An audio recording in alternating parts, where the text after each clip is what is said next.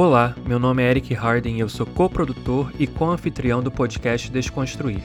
Meu parceiro nesse projeto é meu primo, Leandro Casale. O podcast Desconstruir debate política, história e questões sociais e centraliza perspectivas esquecidas ou silenciadas. Estamos aqui toda semana com novos convidados. Lembre-se de se inscrever no seu agregador de podcasts preferido para receber todos os nossos episódios. E sigam-nos no Instagram, arroba podcast Desconstruir. Deixamos aqui o nosso agradecimento especial aos nossos apoiadores. Se você curte o nosso podcast, qualquer doação recorrente irá ajudar a arcar com os custos que temos para produzi-lo e colocá-lo no ar. O link é apoia.se barra podcast Desconstruir. Ele está na descrição desse episódio também. Fique agora com a conversa dessa semana. Fala pessoal, sejam bem-vindos a mais um episódio aqui do nosso podcast Desconstruir. Estamos aqui, eu, Leandro Casale e meu primo Eric, diretamente lá dos Estados Unidos, eu aqui do Brasil, como sempre. E nesse episódio de hoje, a gente trouxe uma convidada, professora, historiadora, mais uma educadora aqui né, para o nosso podcast, é a professora Bárbara que vai tratar de um tema extremamente atual, um tema, um tema extremamente relevante, e não só ela vai aprofundar, né, dentro do possível do nosso tempo aqui, sobre esse tema, que é a questão do patriarcado, os direitos da mulher no Brasil, ao longo da história, como ela vai falar também um pouquinho da pesquisa dela, né, a pesquisa de doutorado dela, que é de uma personagem histórica, infelizmente, pouco conhecida, mas que nos últimos anos vem ganhando mais evidência. Vou deixar a Bárbara se apresentar e falar um pouquinho quem é essa personagem e como que a gente vai conduzir né, o episódio de hoje, falando um pouquinho de história, mas também é, através dessa figura política, né, acima de tudo, presente ali na transição do século XIX para o século XX no nosso país. E muito obrigado, Bárbara, por você ter aceitado o nosso convite. É, a gente sabe que, que nessa correria do dia a dia, pandemia, filhos, não é isso? É, é sempre complicado a gente arranjar um tempinho é, ao longo da semana para poder trocar uma ideia, mas que ao mesmo tempo eu tenho certeza que vai ser prazeroso para você, para todos nós e para quem está ouvindo também. Passo a palavra para você. Obrigado mais uma vez. Bom, primeiro agradecer o convite. Eu acho que a gente tem que fortalecer esses laços mesmo. Nós que estamos no mesmo lado da história, quase que literalmente. Então a gente tem que fortalecer esses vínculos e, e criar, né? Porque a criação de cultura, criação histórica, criação de diálogos é resistência nesse período. Então, acho que é mais que um, um direito, um dever. Então, para mim é muito feliz estar aqui hoje com vocês e poder falar um pouco sobre o meu tema de pesquisa e sobre o meu tema de vida, né, enquanto mulher. Eu acho que é por aí.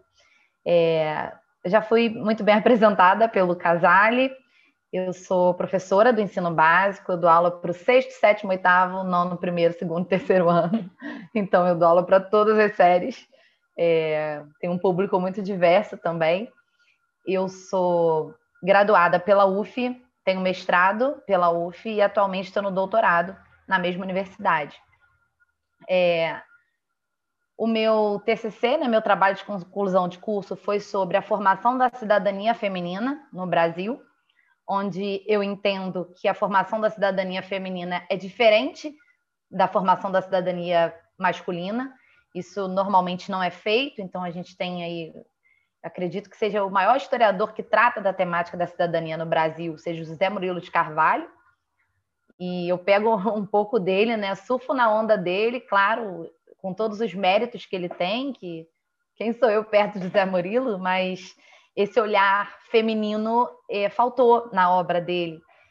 E porque ele analisa a cidadania, a conquista da cidadania, a formação da cidadania masculina, sem observar essa pegada feminina, porque é diferente. Esse recorte de gênero, ele é diferente quando a gente está falando sobre quase todas as coisas do mundo, inclusive sobre a formação da cidadania. E aí entendendo cidadania não só como participação política, porque existe essa confusão, né? Quando a gente fala de cidadania, normalmente as pessoas estão pensando na cidadania política, no ato de votar, na eleição e na elegibilidade. Só que, na verdade, a cidadania é muito mais ampla. ela é você ser reconhecido e conhecido como cidadão, você ter participação política, você ter reconhecimento social, você ter reconhecimento é, cultural, dentre outras esferas também que compõem o que a gente entende como cidadania.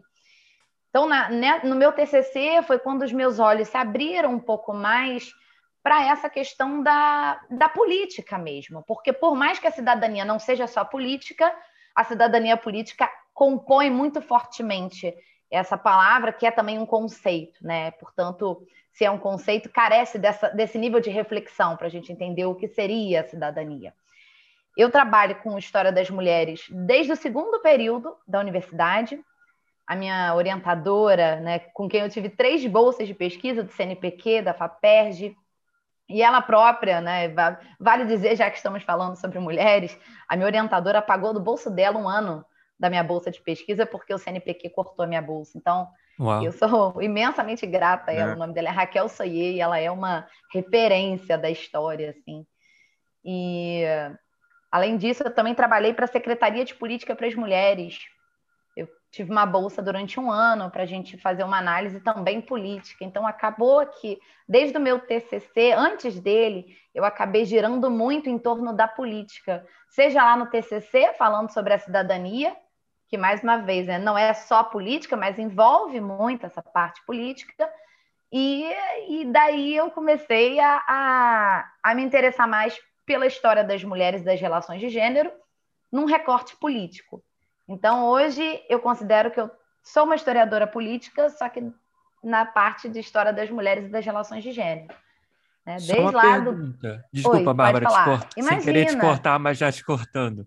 Imagina. A secretaria onde você trabalhou é onde? No Rio, em Niterói? Então, a Secretaria de Política para as Mulheres é uma secretaria do Distrito Federal, que foi desmontada ah, é pelo governo do Temer. É ah, que beleza, gente. A okay. gente eu, tá, eu era auxiliar de pesquisa hum. em um projeto chamado Mais Mulheres no Poder, que era um projeto que foi capitaneado pela presidenta Dilma Rousseff é, a SPM não, ela já existe há muito tempo, né? Desde a década de 80 aí já tem o seu embrião, mas é, o projeto foi capitaneado pela Dilma e tinha como um objetivo muito simples: convencer as mulheres de que a política era um espaço para elas estarem.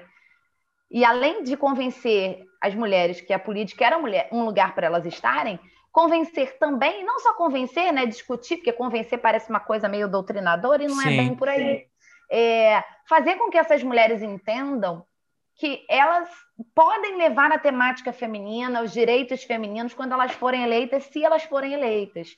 Uhum. Então, era um programa muito legal que foi feito Sim. em todos os estados brasileiros. Eu fazia parte de pesquisa, então eu não fui, não era seminarista, não fui em nenhum seminário é, eu construía os dados para as seminaristas. Então, por exemplo, eu tinha alguns deveres como achar a primeira mulher eleita no Brasil, a primeira deputada federal do Brasil. Uhum. Quais eram as capitais que nunca tinham tido uma mulher como prefeita? Exemplo do Rio de Janeiro, que nunca teve, né? Uau.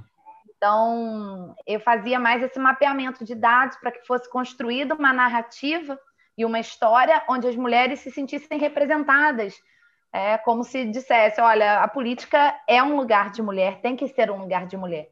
Longe uhum. de usar aquela frase, eu, eu, não gosto muito, particularmente, né? no lugar de mulher onde ela quiser, não gosto dessa frase. Depois a gente pode falar sobre uhum, isso. Uhum. É, mas definitivamente a política tem que ser um espaço feminino também. Tem claro. uma, uma frase que foi dita na Revolução Francesa por uma mulher. E eu acho que foi Olympe de Gouges, mas talvez pode ter sido a Chatelet também, não lembro é, em que se diz o seguinte: se eu fosse rainha, eu acabaria com esse absurdo de cortar 50% da humanidade. Hum, né? Estava se falando excelente. sobre a questão do direito do voto feminino, que era uma demanda daquele tempo já, né, de 1789, e foi uma demanda até o século XX para a maior parte dos países. Sim, inclusive no Bom, Brasil. Então, é, então eu acabei me direcionando muito para a história política das mulheres. E quando eu estava fazendo o meu TCC, quando eu estava escrevendo sobre a cidadania política feminina e como aquele processo foi tão diferente da cidadania masculina, como a, o próprio, a própria divisão de análise do que seria cidadania masculina não era aplicável à esfera feminina. Você só consegue entender um movimento sistemático de mulheres tentando cravar essa cidadania meados do século XIX. Eu, por exemplo, nesse meu trabalho, eu entendo que a formação da imprensa feminina é o primeiro passo na conquista ou na formação da cidadania brasileira, vinculada às mulheres, lógico, né? E quando você olha para os homens, assim, quando você estuda a cidadania masculina, pô, os caras vão lá no, no, início do século XIX ou ainda no século XVIII. É, tem estudos que vão falar da formação da cidadania vinculada à conjuração baiana, à conjuração mineira, enfim. É muito diferente os processos de análise, né? Isso uhum. eu descobri na prática mesmo, quando eu falei, olha, essa, essa historicização não está servindo quando a gente olha para as mulheres. As mulheres têm um caminho próprio de conquista de cidadania, que passam primeiramente pela imprensa, que é diferente para os homens. Né? A imprensa é lá o terceiro, quarto passo na formação da cidadania brasileira masculina. E das mulheres é o primeiro. E, e, na verdade, o Brasil foi o primeiro país do mundo né, a ter uma imprensa feminina que não era voltada somente para as mulheres. Hum. Foi, não, não o, o, o, primeiro não, porque a gente sempre cabe mais pesquisa, mas foi um dos primeiros, certamente, uhum. a falar sobre isso. E da América Latina, sem levar em consideração nenhum outro país, foi o primeiro. A gente teve em 1852 a formação do Jornal das Senhoras. Esse era só para mulheres. Então tá lá no, na sessão de inauguração do Jornal das Senhoras, exclusivamente para mulheres. Só que a imprensa feminina no Brasil, ela era, era muito múltipla, assim. Então, você tinha mulheres escrevendo, fazendo jornalismo para uma população diversa, não só para as mulheres, como foi o, o caso do Jornal das Senhoras. Então, isso aí foi uma coisa que o Brasil foi um dos pioneiros. É difícil em história a gente falar, ó, foi o único, é o primeiro. Falar em origens, quando você é historiador, é muito complicado. Né? Mas a gente pode dizer que foi um dos primeiros países a ter uma imprensa feminina que não se voltava somente para as mulheres, mas para né, um público muito misto. E é bem interessante aí, você mesmo... falar. Desculpa, mas é, é, bem interessante você falar de 1850, né, dos anos da década, né, de 1850, porque as mulheres nem sonhavam ainda em ter direito ao voto, por exemplo, no Brasil nessa época, porque o Brasil nem sequer de fato era um país oficialmente. Então, né, bem. É.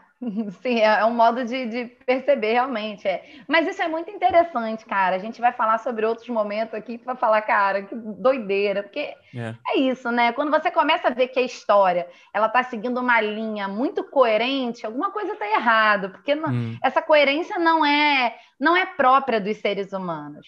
Os seres humanos são incoerentes, são complexos, são né, correlativos, Sim. são contraditórios, uhum. então é, é, tudo muito muito desconexo mesmo. A ideia da história é, é, é a humanidade que é desconexa. Uhum. E foi na assim, foi na durante o TCC que eu conheci a Gilca Machado, que é a minha a minha personagem central que eu trabalhei no mestrado e no doutorado. E a Gilca Machado, é, eu a conheci a partir de uma poesia, de um poema que tinha aparecido no Enem Hum. Então você vê como é que o Enem é, foi durante muito tempo, eu não quero falar do Enem atual, mas foi durante muito tempo uma prova como, como os professores deveriam gostar, né? Uma prova que ensina. E uma prova que ensina a alunos, alunas, alunos e também a professores.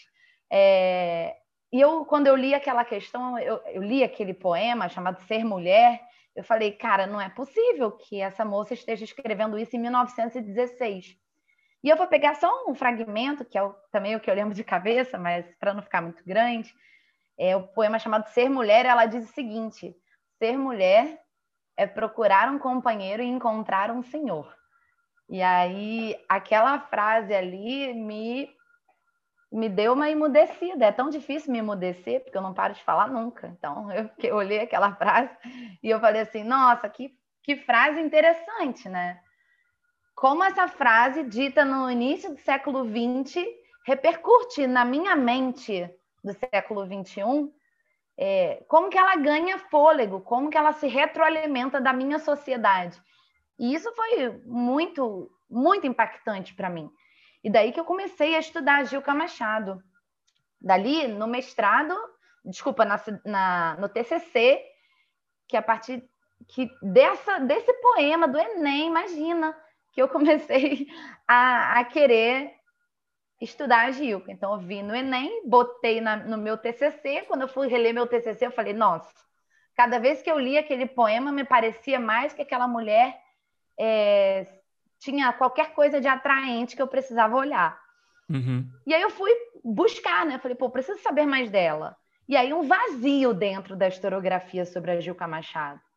Quem era a Gilca Machado para a historiografia? Ninguém. Isso cabe uma discussão da, da própria história das mulheres, porque é, existem muitas lacunas da história das mulheres. A história foi feita, a história com H maiúsculo, surgida lá no século XIX, né, no movimento cientificista, era uma história positivista, né, de documentos ditos duros, daqueles documentos oficiais, e não continha mulheres. Onde é que estavam as mulheres?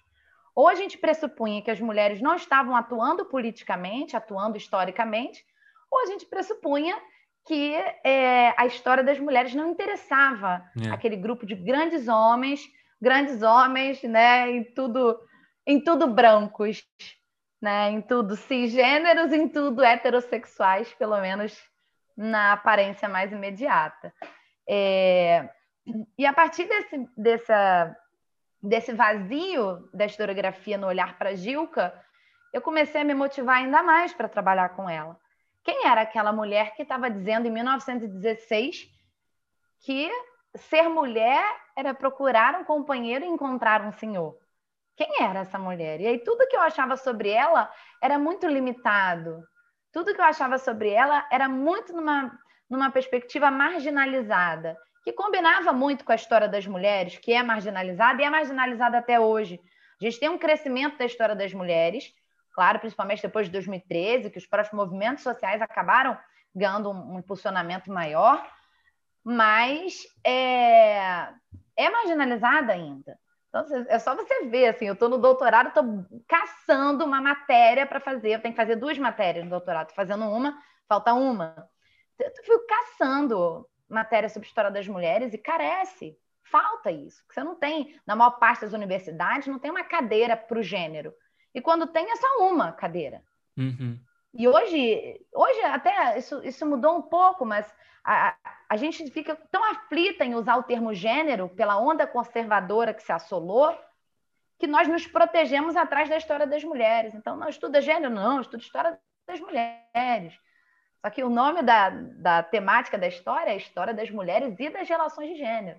Uhum. Porque se entende que quando você estuda história das mulheres, você está estudando as relações de poder entre homens e mulheres. Então você claro. estuda gênero. Claro que numa perspectiva binária, né, essa fala, mas é, é o que está dentro da academia, não tem muito como uhum. fugir, embora seja passível de crítica, é, no meu ponto de vista, lógico. Então, a a Gilca começou a, me saltar aos olhos e não tinha nada, não tinha nada. Eu falei, cara, eu vou pegar essa moça para produzir.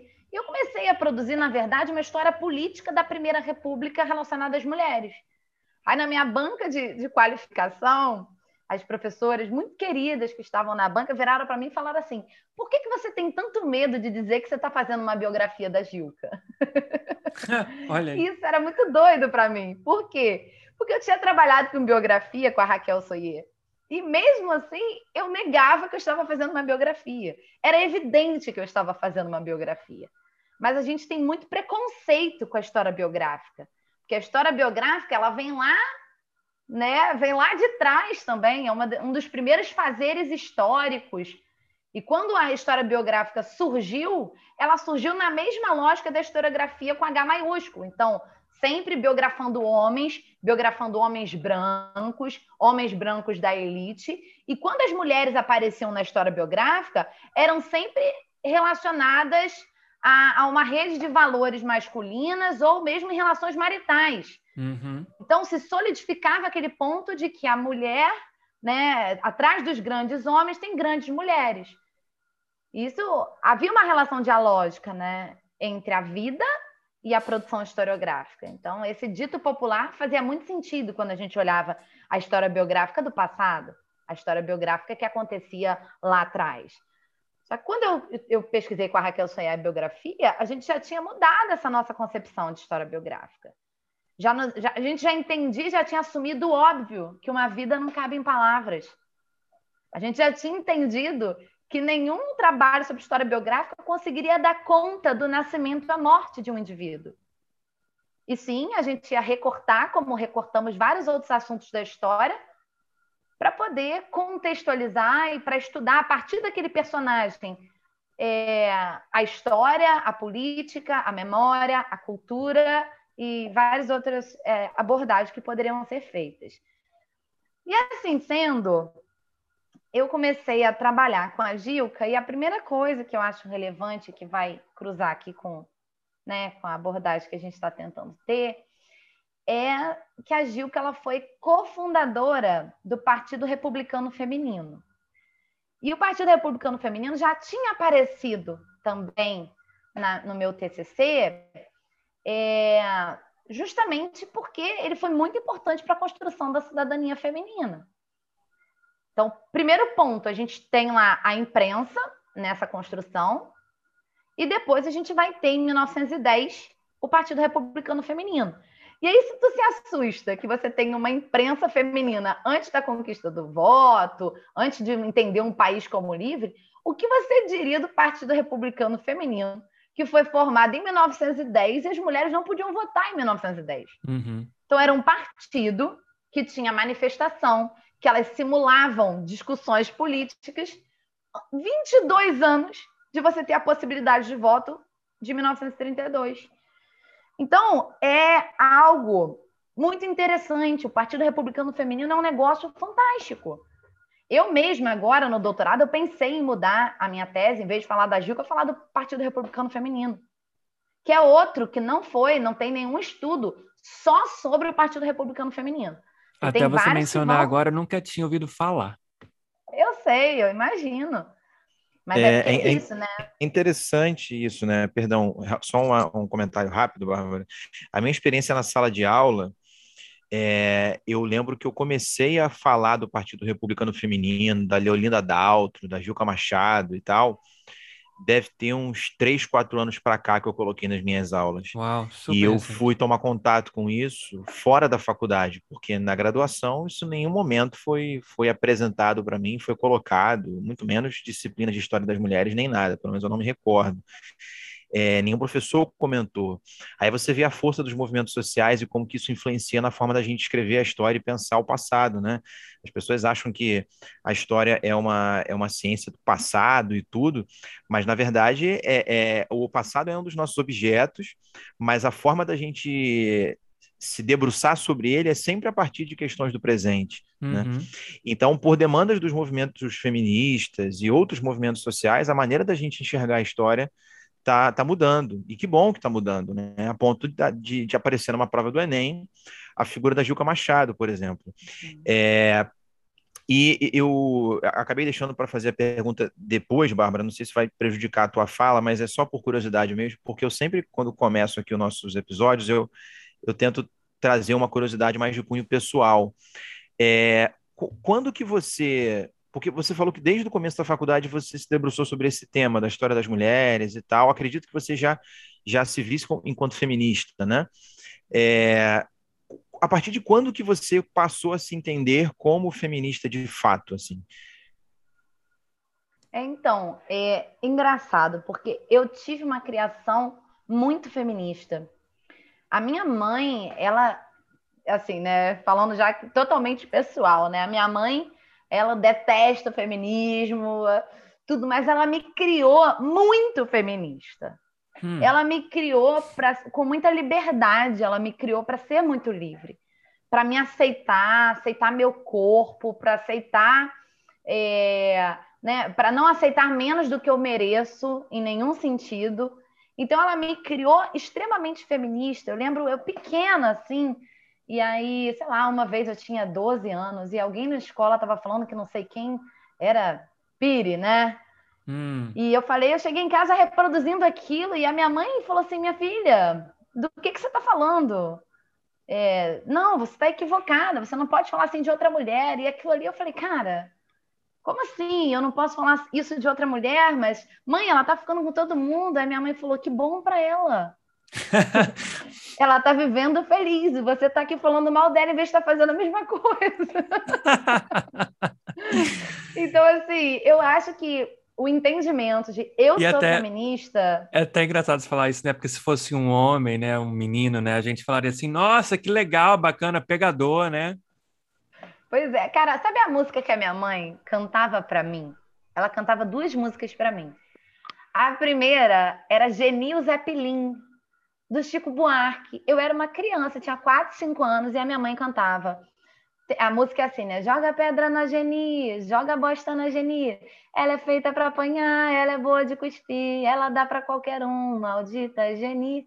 E a minha mãe adaptava pro meu nome. Então ela falava: joga pedra na Babi. E a outra música que ela cantava pra mim, que ela falava que tinha criado pra mim. Então eu cresci achando que a minha mãe tinha criado aquela música Bárbara do Chico Buarque pra mim. Então é Bárbara, nunca é tarde, nunca é demais. Onde estou? Onde estás? Meu amor, vem me buscar. Aí, só que ela não contava outra parte. Aí eu cresci e descobri, né, que a outra parte é assim, que é, é Bárbara, nunca é tarde, nunca é demais. Onde estou? Onde está? Vem, amor. Vem. Aí, o meu destino é caminhar assim, desesperada e nua, sabendo que no fim da noite serei tua. Eu falei, gente, mãe, não foi você que fez essa música. Quer dizer, uma falando de, né, de mulheres lésbicas e a outra falando de uma mulher que dava para qualquer um. Uhum. Então, eu acho que, né, brincadeiras à parte, a minha Hum. criação foi já foi uma, uma criação muito livre, para eu ser muito livre, para eu não ter nenhum problema relacionado né, à sexualidade, a sexo. É, então, eu acho que eu, me, eu descobri cedo que o mundo não era igual para homens e mulheres, e eu acho que qualquer mulher descobre cedo isso. Sim. É porque eu acho engraçado a gente fala assim de feminismo, e tem algumas mulheres que são mais contidas, fala assim, mas eu não posso falar sobre feminismo. Falei, cara, você tem. Qualquer mulher pode falar sobre feminismo, sobre, sobre gênero, porque são Uhum. mulheres. Né? A vivência, ela também. Ela também é uma parte fundamental disso, talvez até mais do que o estudo. A vivência, no caso, nesse caso, assim, dessa opressão estrutural, ela é muito importante. E verdadeira, né? Porque a sua narrativa pessoal é a sua narrativa pessoal, então Sim. ninguém pode tirar você, ninguém pode tirar É aquilo lógico, de você. é lógico. Qual seria a sua definição, então, para feminismo? Porque é uma palavra que é quase uma palavra suja, entre aspas, né? Porque Uhum. ela foi cooptada por outras pessoas para fazer parecer que é uma coisa que a gente está colocando o homem para baixo, que entendeu que as mulheres querem ser, querem ser superiores a, a homens. E eu gosto sempre de colocar assim num, né, num nível mais simples para que as pessoas entendam o que, que É. realmente de fato é feminismo. A proposta eu, desse assim, podcast é, é desmistificar, né? Uhum. A gente chamou de desconstruir, não é à toa. Então a gente É, quer tocar é uma nesses pontos que desconstrução. estão aí no senso, com- no senso comum mesmo, porque de fato é uma palavra que é muito vulgarizada, é um conceito que é muito mal compreendido. É, É, então, definir E feminismo, homens usam a palavra né? feminismo como uma arma contra mulheres e algumas próprias mulheres falam, não, mas eu não sou feminista. Eu não acredito nisso, não sei o quê. E, e sem nem saber o que é o feminismo. Isso aconteceu em sala. Isso aconteceu Oh. comigo na semana passada, que uma menina falou que eu não era feminista. Eu falei assim, vamos ver se você não é. Hum. E aí eu comecei, eu fiz três perguntas muito simples para ela e falei, viu, você é feminista. É difícil uma mulher não ser feminista, na verdade. Ela só tem rejeição ao termo, É. justamente por isso. É, eu gosto muito da sua pergunta quando você diz na sua visão, né? Porque é isso. O feminismo ele é um movimento plural. É, durante algum tempo nos meus trabalhos acadêmicos, eu sempre tratei em feminismos, eu botava no plural, porque eu acho que é o jeito mais correto de você. é, Eu acho que o, pluralizar as coisas é um jeito mais fácil de você é, de, de você destruir essa percepção de que é uma coisa que é negativa. Então pode até ter alguma coisa negativa, porque tudo tem uma coisa negativa, né? Mas é mais amplo do que isso.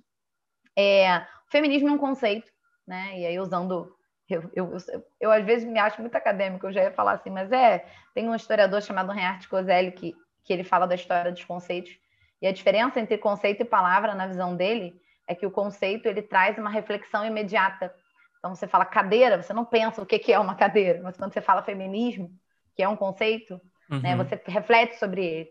E aí, por que, que eu estou trazendo também o Kozelik? Porque ele fala sobre as mudanças, né, espaço e tempo, que o termo vai, vai sofrer uma, uma diferenciação. Então, você falar em feminismo na década de 20 é diferente de falar em feminismo na década de 60, que é diferente em falar em feminismo em 2021. Uhum. É, a gente, e na minha percepção, né, e aqui eu falo como pesquisadora, eu acho que a gente está elencando essa modificação que acontece de tempos em tempos, está acontecendo agora, sobre o, o que seria o conceito de feminismo. Então, ainda vou falar muito restrita, assim, ao que a gente vê historicamente, e não a, a essa mudança que eu percebo que está havendo aí no século XXI, tá?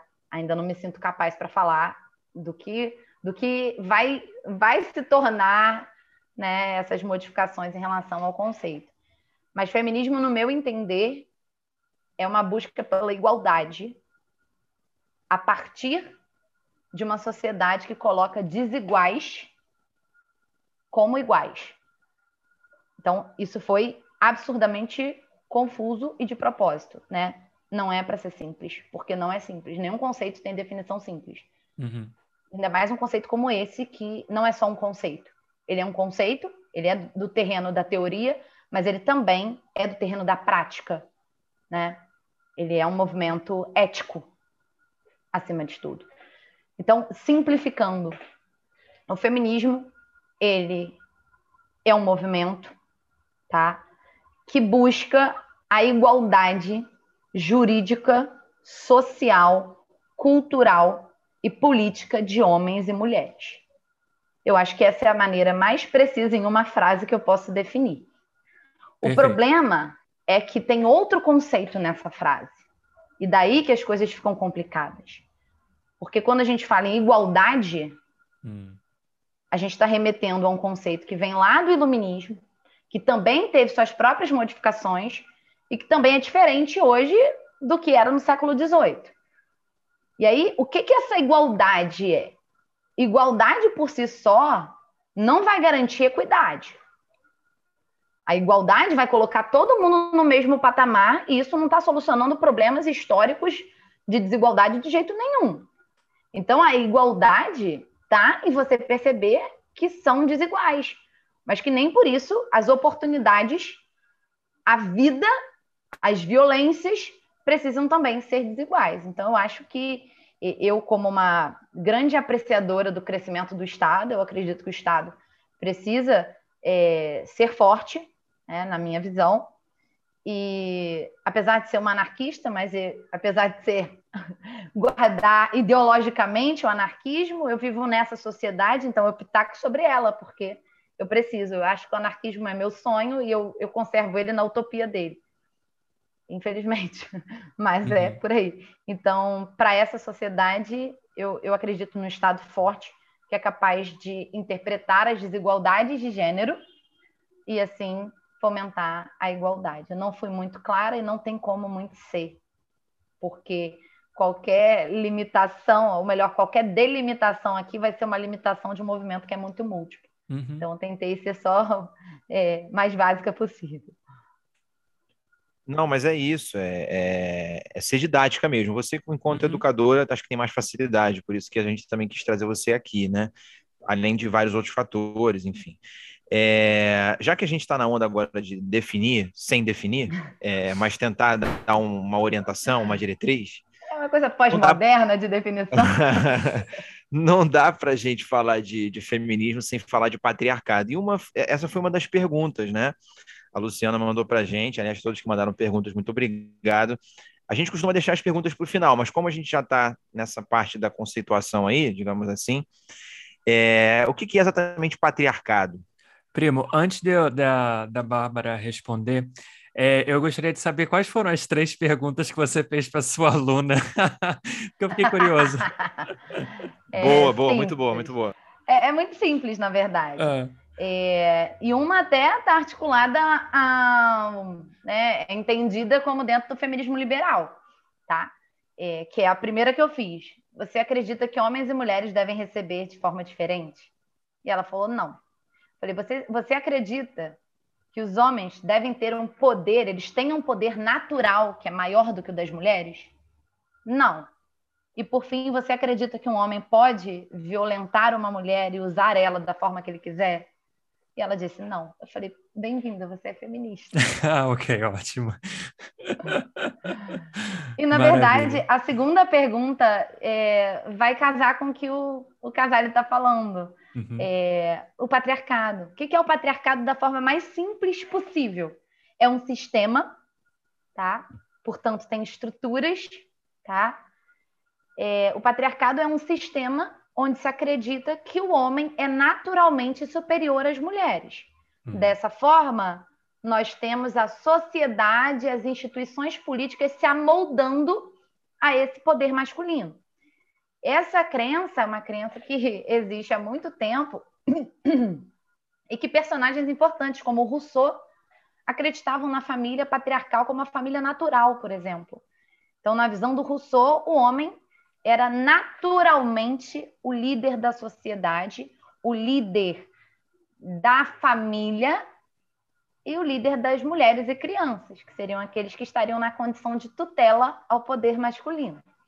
Então, o patriarcado, muito resumidamente, é isso: é um sistema em que os homens teriam um poder natural superior ao das mulheres e, portanto, eles deveriam ser considerados como superiores. Dessa forma, toda a rede de valores toda rede política, econômica, social, cultural vai colocar o homem numa posição de superioridade. Por isso que a gente fala que é sistêmico, né? Então, é, falando do né? Falando do mundo do trabalho, os homens vão ter as melhores oportunidades e aí, claro, passa por outros recortes. Os homens brancos terão mais oportunidade. Saiu uma pesquisa no IBGE, se não me engano, em 2015, talvez esteja enganada, que colocava a, a faixa salarial, né, que é homem branco homem negro, mulher branca, mulher negra. Então, é, isso aí com pessoas letradas, logicamente, aí nós temos uma quantidade de pessoas negras menos letradas do que. Quando eu digo letrada, é, é né, com formação superior, até usei o termo errado. Mas, enfim. É, então, a gente percebe que que, que, o, que o patriarcado ele é um sistema operante o tempo todo e tal qual o capitalismo, porque estão muito vinculados, ele vai se reinventando, se ressignificando e ele trabalha na mesma base do capitalismo, aquela que é para você não perceber a sua opressão. É, aproveitando, Bárbara, já que você está tocando nesse ponto, acho que duas coisas importantes, né? Quando você comentou sobre a, o Partido Republicano Feminino e no contexto da Primeira República no Brasil, acho que a, a, maneira com a qual a mulher é colocada, por exemplo, nessa, ou não colocada nessa Constituição, na questão eleitoral, eu traduzo um pouco disso. Não há nada na Constituição de 1891, por exemplo, no Brasil, que explicitamente proibisse o, o, o voto feminino. Você fala que o voto é aberto, direto e facultativo, porque era tão óbvio que o voto é só para homens que você não precisa explicitar, uhum. né? E a curiosidade disso é, é isso, é você naturalizar o espaço público e a política como sendo um espaço masculino, não é para mulheres, não é para elas estarem ali. Mulheres naquele contexto, né, do Partido Republicano Feminino, é, figuras como Leolinda Daltro, Gilca Machado, entre outras, Berta Lutz, né, acabam é, tentando romper com essa estrutura de alguma forma. Tanto é que você observa. Ih, caramba. Vocês estão me ouvindo, gente, ou não? Sim. Sim, sim. Você congelou, sim. mas já voltou. Congelou, mas a, a, a, a voz, voz ficou continua. falando. Yeah. A voz sim. continua, perdão, eu achei que eu tivesse caído. Mas essas mulheres tentando romper com essa estrutura não só fundam um partido, como. Bárbara, me corrija se eu estiver errado, que com certeza você vai saber muito mais que eu sobre essa parte mas algumas já entram na justiça tentando é, afirmar o seu direito ao voto ou à candidatura, exatamente pegando a Constituição e falando: olha, não tem nada aqui que impeça a gente de votar. Então, eu, eu me enquadro dentro dos parâmetros, não tem restrição para voto feminino. Por que, que eu não voto? E já tem caso de mulher participando politicamente na Primeira República através de ações como essa. Por exemplo, se não me engano, a primeira prefeita né, é, é, da história do Brasil foi no Rio Grande do Norte, eu acho, que é Alzira alguma coisa. Alzira Soriano. Alzira Soriano, eu acho. Isso. E, e, então elas atuam exatamente na brecha da lei que para a época era considerada tão óbvia, né, a não participação da mulher, que não era necessário, necessário regulamentar. E, e, e a segunda coisa é, é, você falando sobre esse estigma do feminismo, né, e de como essa aluna, por exemplo, não se dizia feminista e você provou que ela era. Esses dias, cara, é, eu não sei se foi ontem, anteontem, eu vi uma notícia que saiu de um colégio particular aqui do Rio de Janeiro, onde alguns pais fizeram uma espécie de questionário que foi criado e passado para outros pais em grupos de WhatsApp. E nesse questionário você mostrava uma séria preocupação por parte dessas famílias, né, com relação ao feminismo das alunas, como se elas estivessem sendo doutrinadas pela tal da ideologia de gênero, né? Porque elas estavam organizando coletivos feministas para denunciar assédio de professores e alunos. Ou seja, você gritar contra um assédio sexual, moral ou todo tipo de opressão contra você, mulher, isso é motivo de preocupação por parte dos pais. É como se aquilo tivesse, é como se aquilo tivesse sendo colocado na cabeça, ideias perniciosas sendo colocadas nas cabeças dos, dos alunos e das alunas, é, traduzindo uma doutrinação dos professores. Aí claro, cai na nossa conta, né? Cai nas nossas costas, principalmente professores de humanas.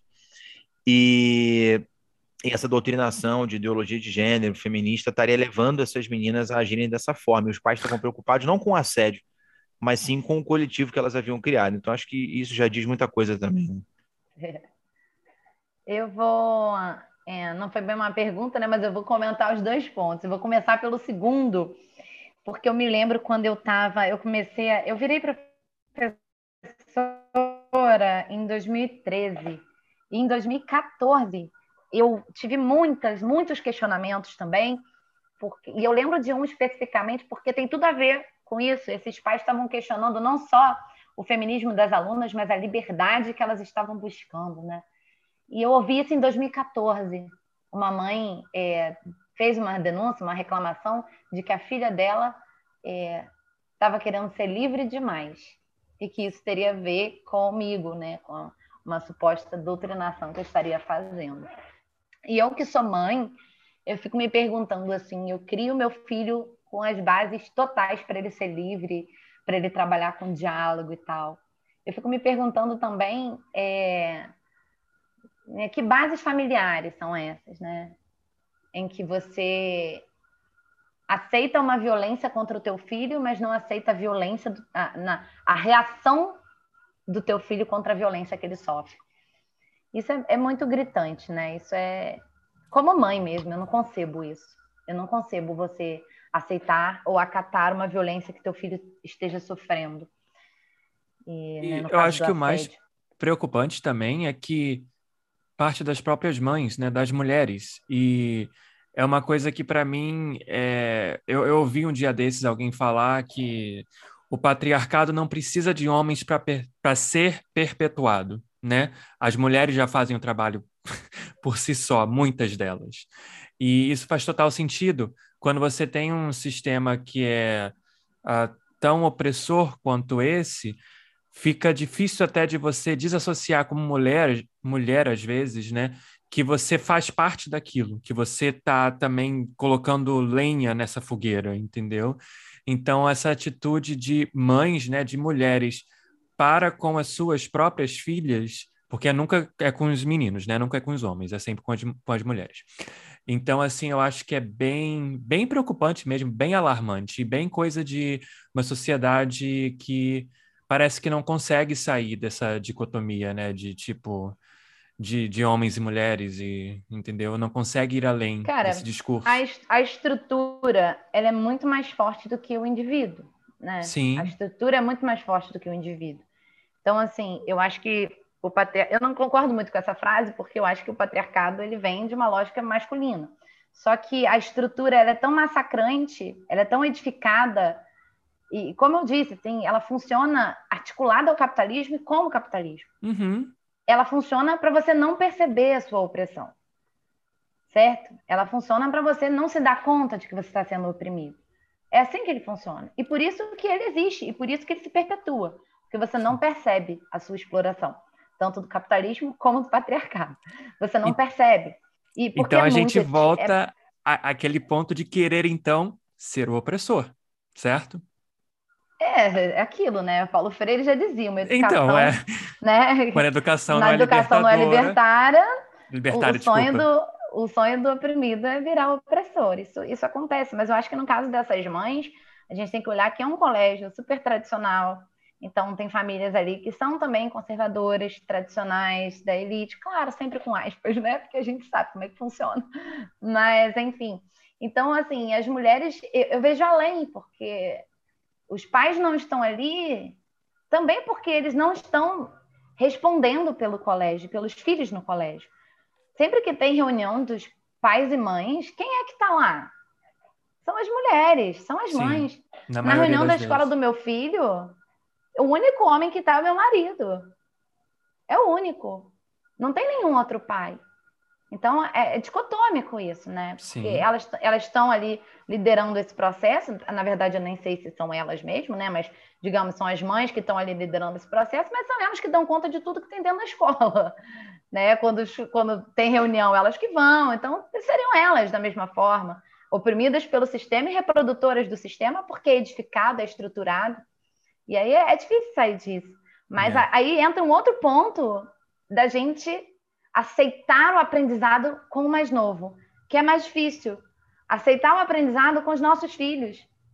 E não entender a gente dentro daquele modelo já hierárquico de que você sabe, de que você tem mais experiência, de que você tem mais vivência e, portanto, você sabe mais do que o seu filho.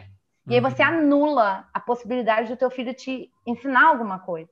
Você anula a possibilidade de troca, de crescimento, Contínuo. E de ter relações horizontais, né? Pois é.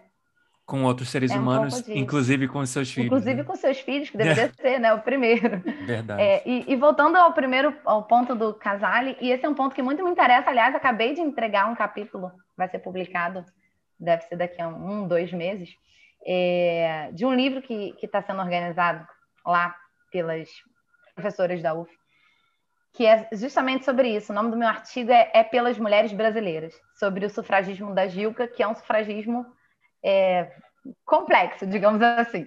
Mas, enfim. É, e, e, assim, durante o meu mestrado e agora nesse artigo, eu toquei muito nesse ponto do Partido Republicano Feminino. E por que esse partido?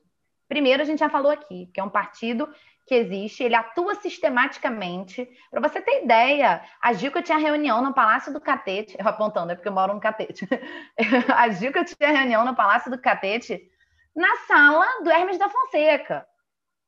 Era um partido, tem, tem uma, uma nota de um jornal criticando que a Leolinda Daltro e a Gilca Machado, que são cofundadoras do partido, estavam lá exigindo que o presidente pagasse a roupa do partido e o presidente pagou.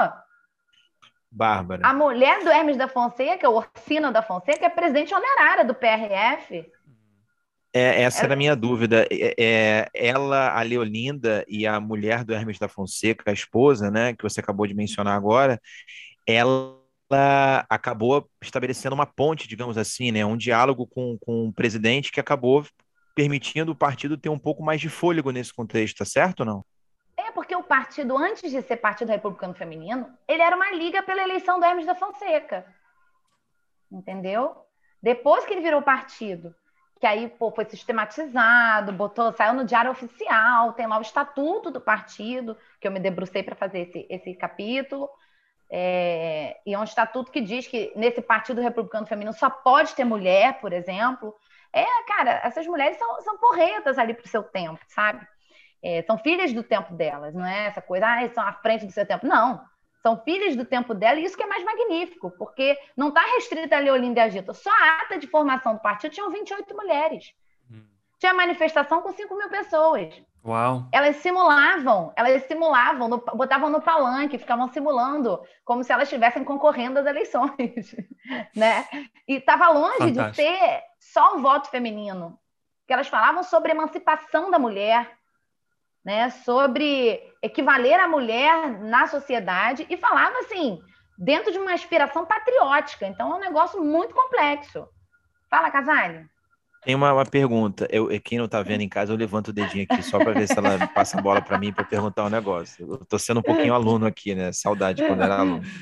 É, tem alguma influência da Revolução Russa e da ascensão das mulheres lá na futura União Soviética, porque foi de fato um, um, um, país e um movimento que se tornou referência né, nos direitos das mulheres, no, no movimento feminista. É, é, um tema que me interessa muito, eu tenho estudado um pouquinho só sobre isso, e é uma dúvida mesmo: há de fato alguma influência da Revolução Russa, da ascensão das mulheres lá na futura União Soviética para esses movimentos aqui no Brasil? Nesse, nesse contexto, não, mas mais para frente vai ter. Né? Por exemplo, a gente, quando fala da Maria Lacerda de Moura, apesar de ser uma anarquista, ela vai ter diálogos com comunistas. É, então, você tem, por exemplo, a Laura Brandão, que é uma comunista, você tem Pagu, lá na década de 20, que é uma modernista, mas que tem ideias, é, do meu ponto de vista, assim, de tudo que eu estudei, que são comunistas. Então, você tem muitas mulheres brasileiras que são mulheres comunistas e que lutam né, pelo comunismo, pelas, pelos ideais comunistas, é, principalmente na década de 20.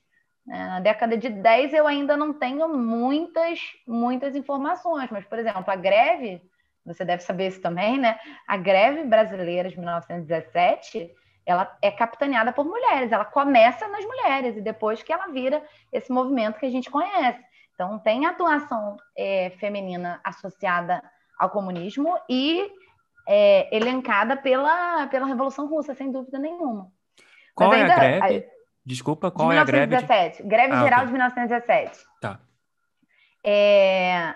E aí, só voltando, porque eu acho isso muito relevante, assim, lá, a Constituição de 1891, o artigo 70 dela, que está tratando da, da questão do voto, é, ele não coloca as mulheres nos excluídos do voto. Tudo bem, é verdade. Mas existia uma discussão dentro do Congresso muito forte para se as mulheres votariam ou não. Isso, isso existiu dentro do Congresso. Nas reuniões dos constituintes, existia esse diálogo. As mulheres vão votar, as mulheres vão votar, uma confusão generalizada. Você tinha pessoas favoráveis e pessoas contrárias. Né? Pessoa, pô, você tem, por exemplo, Saldanha Marinha no cara que era favorável às mulheres votarem. Acabei de fazer o artigo, está tudo muito fresquinho aqui na minha cabeça. É, você tem uma série de, de protagonistas ali constituintes que eram favoráveis ao voto feminino, porque esse debate ele aconteceu, né? Ele aconteceu. A gente vai ter é, o, o, que vai, o que se discute dentro do, né, do seio feminista ali, depois mesmo nos constituintes é o seguinte: eles, quando passam o artigo 70, eles advogam por uma fórmula imprecisa.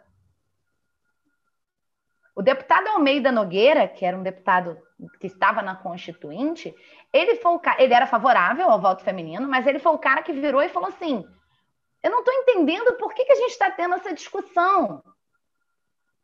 Quando você lê o artigo 70, tá lá, cidadãos maiores de 21 anos.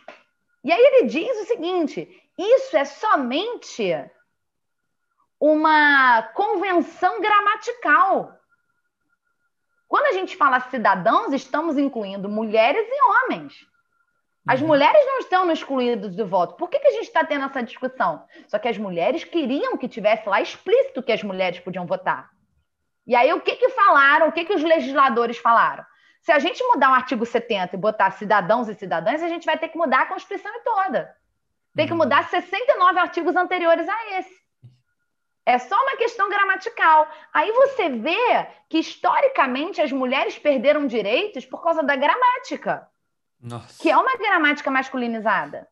Então, por que, da onde que vem essa ideia de, de eu vir aqui e falar assim, alunos, alunas, alunos? Porque o plural masculino, que passa de uma noção de que, né, do universal, que é o universal masculino sempre, retirou direitos das mulheres. Então a gente tem que fazer questão de sinalizar que são homens e mulheres. Você vê, a única palavra, eu fico pensando às vezes nisso, né? A única palavra que no plural fica em feminino é avô e avó, que fica avós. Pai e mãe, pais. Irmão, um irmão e cinco irmãs. Irmãos, yeah. É. cinco irmãs. Irmãos. Uhum. Então, a gramática, ela é extremamente masculinizada porque ela faz parte do patriarcado. E olha como é que o patriarcado ele é esse sistema que está até na linguagem. Sim. Ele está até na linguagem, ele se manifesta de diversas formas. Então, no artigo 70, era para ter lá que as mulheres podiam votar, porque isso foi, né, foi uma, uma conclusão tirada da Assembleia Legislativa. Mas os caras escolheram uma fórmula imprecisa. E a fórmula imprecisa vai gerar isso. Depois que a, a, a Constituição é, é, é, promulgada, as mulheres, inclusive Leolinda Dalto, tenta tirar lá o alistamento eleitoral e não consegue.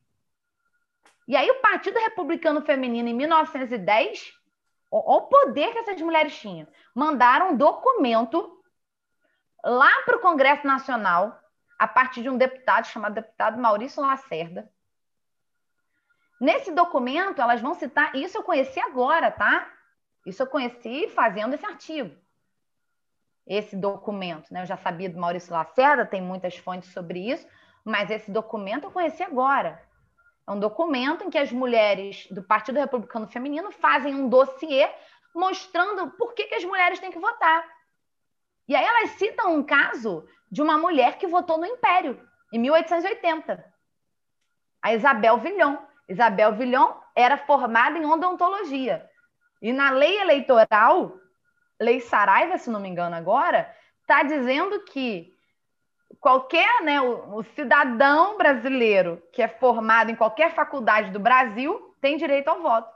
A mulher foi lá e conseguiu votar. E elas estão falando, quer dizer então, senhores congressistas, que o império era mais avançado do que a república? Uau, tapa na cara. É, que maravilhoso, que maravilhoso. E eu não conhecia isso, não sabia. Que legal, cara. E a primeira pessoa, a primeira mulher a votar foi em 1880. Depois a gente tem no, no Brasil, o Brasil é um país federalista, né? Apesar que o nosso federalismo é estranho, mas é um país federalista.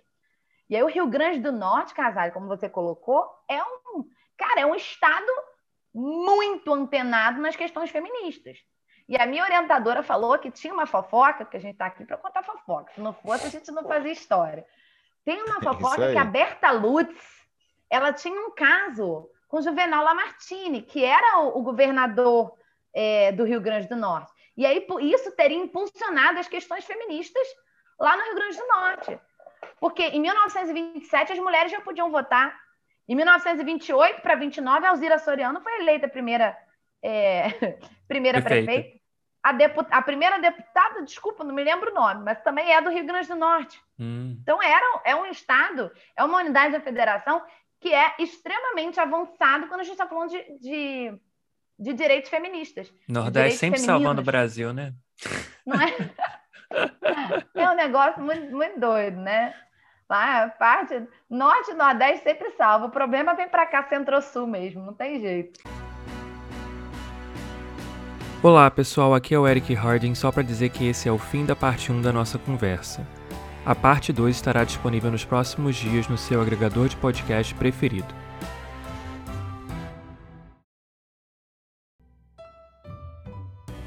Obrigado mais uma vez por ouvir o podcast Desconstruir. Um agradecimento em especial aos nossos apoiadores. O que você puder contribuir conosco no apoia será muito, muito bem-vindo. Sua doação recorrente de qualquer valor irá ajudar a arcar com os custos que temos para produzir e colocar o nosso podcast no ar. O link do Apoia-se é apoia.se barra podcast Desconstruir. Ele está na descrição desse episódio também. Inscreva-se no seu agregador de podcast favorito para receber todos os nossos episódios assim que forem lançados. Nos vemos e trocamos ideias lá no Instagram, arroba podcast Desconstruir. Sua resenha de 5 estrelas no seu agregador preferido é uma excelente forma de divulgar nosso trabalho. Isso nos dá maior visibilidade, por exemplo, no Apple Podcasts, Spotify e Google Podcasts, e faz com que mais pessoas possam descobrir nosso trabalho. Se você curtiu essa conversa, compartilhe o episódio com outras pessoas. Nada substitui a propaganda boca a boca. Nossa intenção é de que as conversas do podcast Desconstruir agreguem conhecimento e ajudem a expandir os corações e as mentes dos nossos ouvintes atuais e dos que ainda virão. Pode ter certeza de que fazemos tudo isso com muito carinho e dedicação. A gente quer saber: o que você vai desconstruir hoje?